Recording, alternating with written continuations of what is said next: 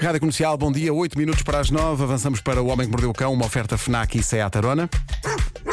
O homem que mordeu o cão traz-te o fim do mundo em cuecas, com histórias marrecas, cabeludas ou carecas.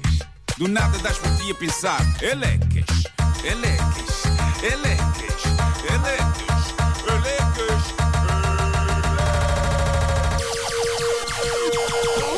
O homem que mordeu o cão traz-te o fim do mundo em cuecas. Elecas.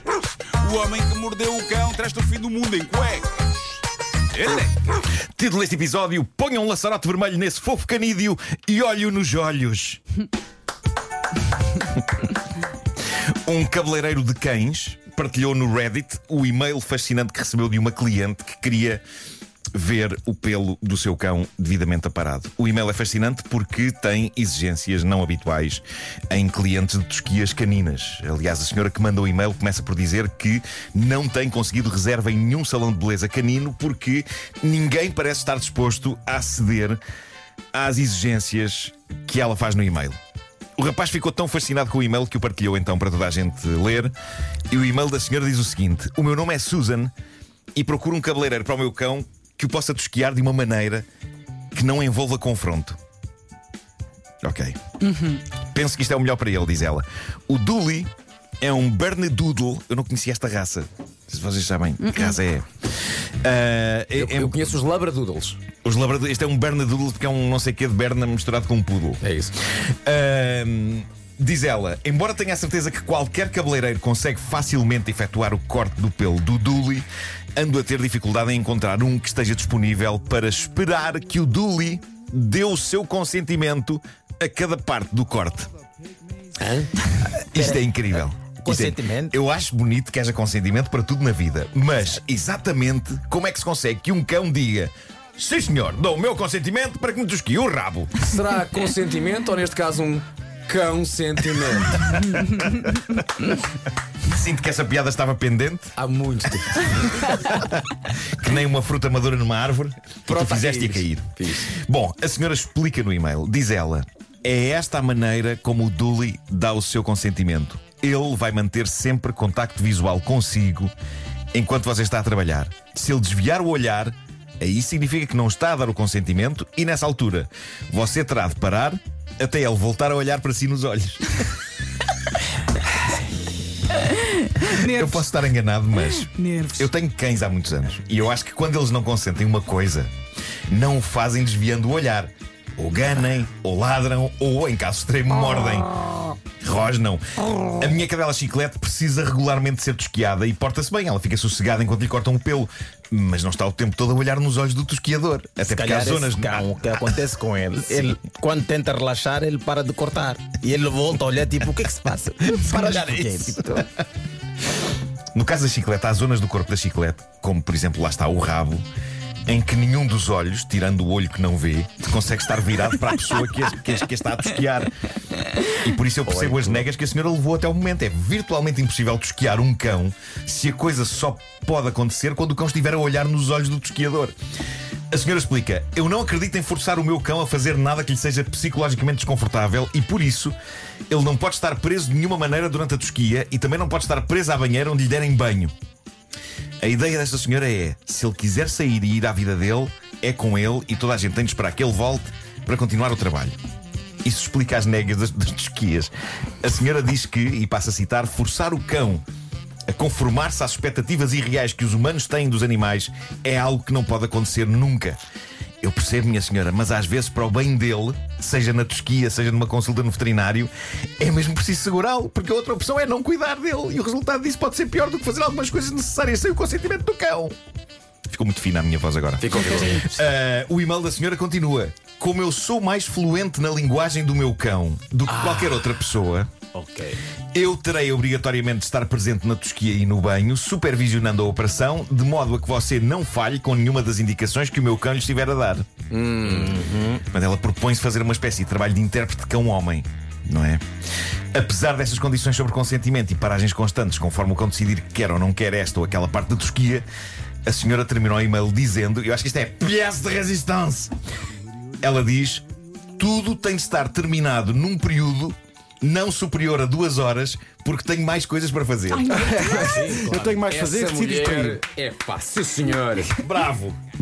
As pessoas conseguem ser uma espécie fascinante, não é? É, é. Eh, o tosquiador não teve outro remédio que não responder à senhora: eh, Lamento, não conseguimos cumprir com essas indicações todas. Eh, o que me entristece é que o pobre cão precisa de ser tosquiado e já podia ter sido tosquiado.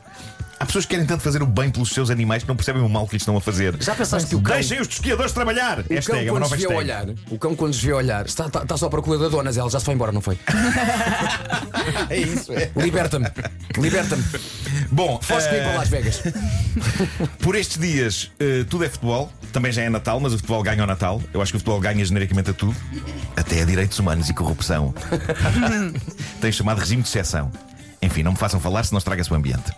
Mas eh, veja-se o que se passa com este pub inglês, num sítio chamado Wilton. O pub é um daqueles clássicos pubs ingleses, chama-se Greyhound Inn.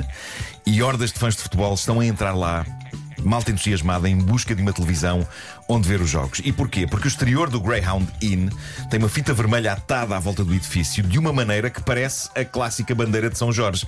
Aquela bandeira branca com as duas linhas vermelhas cruzadas, um dos símbolos mais patriotas para alguns ingleses. A Union Jack. A Union Jack, exatamente. Problema: a dona do pub, Nicky McNulty, decidiu que naquele pub não há Mundial de Futebol. Aquele pub não tem televisão para ver Mundial de Futebol. Aquele pub pretende ser a alternativa. É um sítio onde quem não quer ver o Mundial possa estar lá só sossegado a beber cerveja. Mas os clientes furiosos confrontam-na.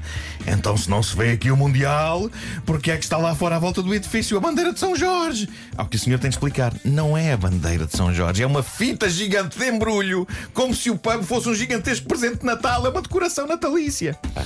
E a malta não percebe. Apesar da fita ter um laçarote gigantesco, todos os dias a senhora recebe gente lá dentro que acha que aquilo significa que se pode vibrar com o Mundial dentro daquele pub, já que todo o exterior do edifício se transformou numa enorme bandeira. O que nos leva às minhas próprias decorações de Natal. Eu temia uma coisa que aconteceu esta manhã. E por isso esta história do pub caiu que nem ginjas hoje. O ano passado eu comprei uma coisa incrível ao nível da iluminação natalícia, que é uns projetores de laser que se encaixam na terra, apontam para a fachada da casa e enchem a fachada da casa de luzinhas super Já natalícias. aqui falaste deles. Não é? Sim. Ora, quais são as cores natalícias tradicionais? Verde e vermelho. Verde e vermelho. De que cor são as luzinhas super natalícias que estão a encher a fachada da minha casa? Verde e vermelho. Verde e vermelho. Então, há bocado, quando eu ia sair de casa, um senhor passou por mim, apontou para a chuvinha de luzes, de luzes verdes e vermelhas, ainda era de noite, não é? Apontou para as, para as luzinhas e diz-me o seguinte: Portugal, Portugal. Então percebi, o facto do Natal e do Mundial este ano calharem ao mesmo tempo faz com que pareça que a minha casa, neste momento, é um show de laser dedicado à nossa seleção. O que tu Quando na queres, verdade não é. o que tu queres, Não Nuno, é. é. que a malta passe em frente à tua casa, abra o vidro e grita: É Natal! É Natal! Exato, em vez de Portugal. Malta, eh, eu não podia ter menos interesse no Mundial de Futebol. Aquilo são luzes de Natal, caneco.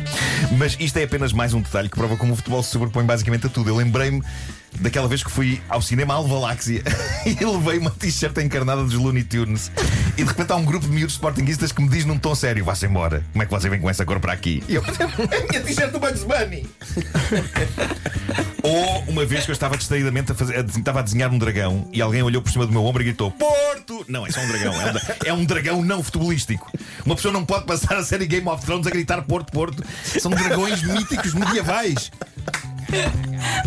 Eu acho que se, repu se repusessem a Bela Adormecida da Disney no cinema, quando aparecesse um dragão, alguém a gritar Porto! Mas a Nessa ideia, o House of Dragon é só uma série uma- dedicada é- ao Porto. é sempre do Porto, é House, House of Dragons. Mas a coisa mais incrível foi quando eu fui ver um dos filmes da saga Parque Jurássico e no fim há um pterodáctilo de asas abertas e ouve-se um grito no cinema: Bem-fim! Nem sequer era uma águia! Era um pterodáctilo! Um bicho tu sa-! Mas tu sabes o que é que os, os reis magos cantavam eh, enquanto seguiam as estrelas de Belém? Cantavam isto. Pelo deserto fora, nos camelos. A estrela de Belém quer dizer que é do Ludenses, não é? Belém, Belém. Bom, o Homem que Mordeu o Cão é uma oferta FNAC, onde encontra todos os livros e tecnologia para cultivar a diferença e também uma oferta Seat Arona. mundo em cuecas, com histórias marrecas, cabeludas ou carecas. Do nada das por ti a pensar. Elecas, elecas, elecas, elecas, elecas.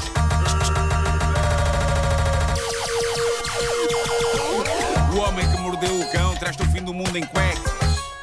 Elecas. O homem que mordeu o cão traz-te o fim do mundo em cuecas. Elecas.